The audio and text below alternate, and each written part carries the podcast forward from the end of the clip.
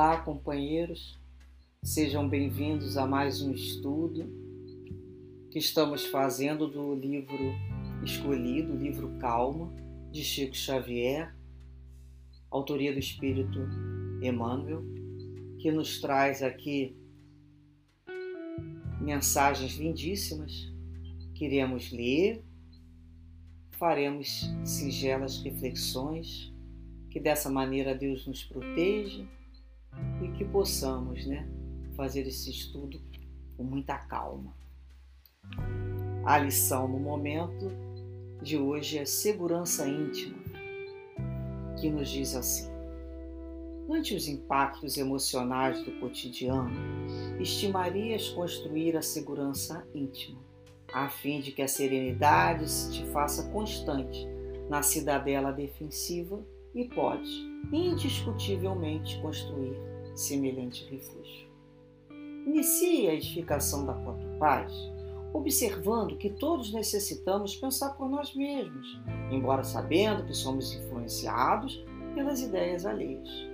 Aceitando-nos na condição de parcelas da imensa família humana, verificaremos que as nossas dificuldades não são maiores que as dos outros. Integrando a comunidade terrestre, suscetível de adotar numerosos enganos em razão do aprendizado em que nos encontramos, somos impelidos a entender que não estamos isentos de cometer determinados erros e que isso é compreensível à maneira do sinal vermelho no trânsito comum, convidando-nos a parar, de modo a seguir adiante em espaço imune de riscos. Alertados pelo impositivo de atender ao caminho que nos seja próprio, aprenderemos que a estrada dos entes mais queridos pode ser muito diferente da nossa. Admitindo cada criatura por transeunte ou, viajar, ou viajor no carro da própria existência, saberemos zelar por nossas diretrizes sem interferir na condução do próximo. Partilhando a realidade de torno, ser-nos-á fácil reconhecer reconhecer que os contratempos que nos ocorram talvez igualmente aconteçam na marcha dos seres que amamos, competindo-nos auxiliá-los tanto quanto desejamos ser auxiliados na solução dos nossos problemas. A convicção de que todos nos achamos em caminho, buscando realizações mais ou menos idênticas entre si, sobre riscos análogos, nos podará qualquer impressão de privilégio à frente dos companheiros da humanidade com os quais precisamos estar em paz na garantia da própria segurança. Reflete nisso e concluirás que esse ou aquele viajor no mundo tem necessidade de proteger a viatura que lhe diga respeito, de maneira a não suscitar desastres que ameaçam os outros e a si mesmo. A serenidade habitará conosco na terra, quando aí compreendermos que toda criatura irmã tem o seu próprio corpo com os sonhos, compromissos, realizações e iniciativas a que se associe, o que nos afastará dos julgamentos precipitados e das condenações indébitas para que estejamos em plena vivência da regra áurea, cuja prática é o coração da felicidade, a fim de que estejamos na felicidade do coração uma mensagem né, que nos fala sobre essa segurança íntima. Quando nos chama a atenção sobre a segurança íntima, porque antes nós estamos com insegurança interior. Né? Nos chama a construir uma coisa diferente de insegurança. É uma segurança interior para que a serenidade que a gente está conquistando seja constantemente defendida dentro da nossa casa mental. É um refúgio. Como é que a gente vai ter serenidade se não tiver essa segurança íntima bem organizada, bem disciplinada? Qualquer coisa dá medo, qualquer coisa ela vai, vai sofrer um ataque. Quem que vai sofrer ataque? A segurança, que nós, a serenidade que nós estamos tentando construir. Por isso a necessidade dessa segurança íntima, sendo edificação da própria paz. Então ele fala aqui, primeiramente, pensar por nós mesmos. É a nossa bagagem espiritual. Nós sabemos que somos influenciados, e nós influenciamos. Nós já somos capazes de entender que às vezes uma palavra que o outro nos solte, assim, uma conversa, a gente anda, lê alguma coisa lá no outdoor, numa propaganda, a gente vê um filme, vê uma ideia, aquilo é uma influência. Eu já tenho como discernir se eu quero aceitar aquela influência ou não. As influências sempre existiram e vão existir. Cabe a cada qual decidir se aceita ou não aceita. Ah, isso aqui não me serve mais. Já até me serviu. Às vezes a gente via coisa e a gente fala, poxa, mas eu gostava disso aí. Sim. Não mentia, não, eu gostava daquilo ali ainda, mas não gosto mais. Ou então, não, estou tentando me desvencilhar desse vício infeliz. Então, não quero nem me aproximar dessa situação até que essa segurança íntima esteja bem consolidada. Não é assim que a gente faz? Eu tenho que me conhecer. Aquilo ali não dá para brincar. Então eu me mantenho afastado. Isso é respeito. Respeito pelos nossos sinais de alerta, cuidado. Então isso não é nenhuma vergonha. Isso é autoconhecimento. Então depois ele diz assim: nós somos uma imensa, né? Nós fazemos parcela dessa família humana, né? O outro tem dificuldade. Tanto quanto eu tenho. A minha dificuldade é maior do que a do outro. Por que, às vezes a gente acha que a minha dor dói mais do que a do outro? A dor é doída. Não é mais dor do que o outro. Cada um tem um tipo de aflição que está precisando passar né, para aprender. São lições diferentes. Então, o que pode doer não dói no outro. Porque o outro não é aflição ainda. Ou já foi aflição. Então é o tempo de cada um. Então a minha dor não é maior do que a dele. Aí a gente já começa a sair daquele local do egocentrismo, né? de achar que é o centro do mundo. Então a gente já começa a reparar que as outras pessoas estão com dores, têm sofrimento. E a gente lê aqui né, que ele nos diz que nós erramos sim. Nós erramos para aprender a parar muitas vezes. Porque às vezes a gente está andando, andando aí sem cuidado. Aí a gente cai lá numas cascas de banana e fala assim, pô, mas eu caí nisso. É para parar e dar atenção. Parar e dar atenção. Primeiro que a gente cai, a gente vai respeitar o que vem atrás da gente caindo. Porque a gente já passou por ali e caiu.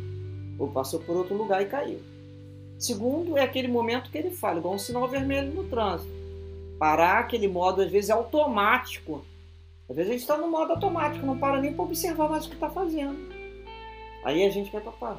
Para para refletir o que você está fazendo. Vê se isso não está de acordo com o teu estágio que você está querendo. Às vezes já mudou o modo. E a gente está lá no automático. Tá, tá, tá, fazendo a mesma coisa no automatismo. Tem que parar. Às vezes acontece uma coisa e dá uma parada. A gente vai rever nossas ferramentas. A gente vai rever os nossos pensamentos. A gente vai rever a nossa maneira de ser. Aquilo aí é uma chamada. É uma oportunidade da gente fazer o quê? Retificar determinados caminhos. Ou confirmar. Mas é o momento de olhar o nosso mapa, a gente pode melhorar isso aqui. Ele nos diz aqui que atender né, a estrada do ente mais querido pode ser diferente do outro. Atender a necessidade que o outro tem que ser diferente.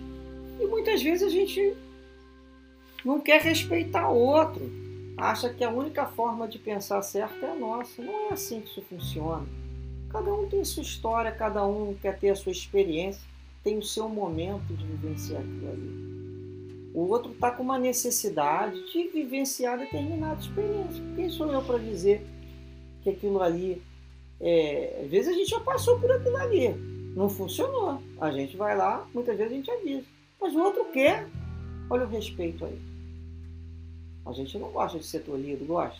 Não. Então a gente começa a respeitar o outro da maneira dele ser, ele pensa diferente, ele formula, uma, ele tem uma lógica completamente diferente. A gente começa a ter respeito. Não significa que eu vou fazer que nem ele, mas significa que eu tenho que respeitar. Isso aí que está sendo a dificuldade não, hoje em dia, não tá? Eu não tenho que fazer o que o outro, como o outro faz. Nem tenho que lutar com o outro para mostrar que o outro está errado. Não tem briga. Eu tenho respeito. Se ele pedir a minha opinião, a minha opinião eu faço de uma maneira. Nada impede que ele consiga um bom sucesso da outra. Que Deus o abençoe. Não é assim? Isso é respeito. Isso não é deixar o outro a Deus dará. A gente tem que entender que as pessoas têm as suas escolhas. O tempo todo, né, ele fala nessa escolha. Depois ele nos diz aqui sobre que nós somos temos contratempo que acontece na marcha das pessoas, como acontece na gente. Que nos basta, a gente precisa auxiliar o outro, né? A indulgência. Quantas vezes acontece uma determinada situação com a gente que a gente fala, que foi um contratempo? Porque foi uma coisa inesperada. Nós nos programamos para fazer uma determinada coisa e não aconteceu. Isso acontece. Por que, que quando o outro fala isso a gente não vai acreditar? Na vida dele também acontece contratempo, acontece coisas inacreditáveis. Como a gente fala assim, você não vai acreditar o que aconteceu comigo hoje. E o outro tem que acreditar, não tem? Mas como o outro não vai acreditar em mim? A gente não, não fala assim, não. Por que não aqui? Mas a gente tem essa expressão, você não vai acreditar o que aconteceu. O que, que é isso? Foi um contratempo. O outro também tem contratempo. O outro também tem na vida dele coisa que ele não esperava acontecer. O que não se programou para aquilo. E o que, que nos cabe nessa hora? Mais uma vez, entendimento e compreensão. Tudo aquilo que nós desejamos para a gente. E vamos auxiliar, se for possível, dentro das nossas possibilidades. E ele fala, principalmente aqui, que nós né, nos achamos no mesmo caminho. Nossas realizações mais ou menos idênticas, correndo os mesmos riscos, né? E isso nos tira aquela ideia de que estamos à frente de alguém ou com alguma. Ele fala aqui impressão de privilégio. A hora que a gente começar a achar que a gente é melhor do que alguém, é hora de parar. É hora de parar. Porque todos nós somos irmãos e nós somos muito parecidos nas nossas dificuldades. Já reparou? Por isso a facilidade que a gente tem que ter de ter empatia, de se colocar no lugar do outro. Nós somos muito parecidos. As nossas conquistas, a diferença é quase que. Então nós queremos essa garantia da paz, da nossa própria segurança, nós precisamos nos colocar com o companheiro na situação de ajuda, uma, porque junto, é aquela história, junto nós somos mais fortes. Todos nós estamos querendo ser felizes. Todos nós temos uma dificuldade em determinados setores, somos muito parecidos. Por isso que a gente está junto. Não é assim? A gente acaba olhando no outro, e quando a gente olha no outro, fala assim, isso tem em mim. E a gente vê aqui, no final, né, que ele fala quando a gente compreende que a criatura irmã, ela tem o corpo, o sonho, o compromisso, realização, e que isso nos afastará de qualquer julgamento precipitado. O que ele nos fala aqui é que quando a gente olha o outro, a gente diz assim: é, companheiro de vida, você é bem parecido como eu. Tem muitos sonhos, tem vontade, tem desejos, tem dores, o corpo dói. Não é assim? Nessa maneira de ver, a gente fala assim: eu te respeito pelas tuas lutas. Eu te respeito porque eu sei quanto é difícil nos manter vivos com dignidade dentro da lei de Deus. E dessa maneira, realmente, a lei maior, que é a lei de amor, nos envolva no sentido do esforço a cada dia, termos um olhar mais benevolente, mais indulgente com aquele que caminha conosco. Que Deus nos abençoe. Muita paz, muita paz sempre. Graças a Deus.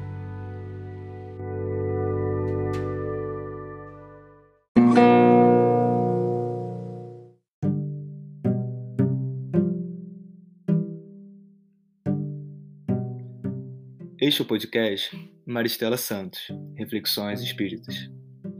Buscamos compartilhar reflexões sobre os ensinamentos e mensagens de amor e consolação da nossa amada doutrina espírita. Nessa primeira temporada, no meio de uma pandemia, escolhemos especialmente o tema Reflexões sobre o livro Calma. psicografado por Chico Xavier a partir das mensagens de esperança enviadas pelo Espírito Emmanuel.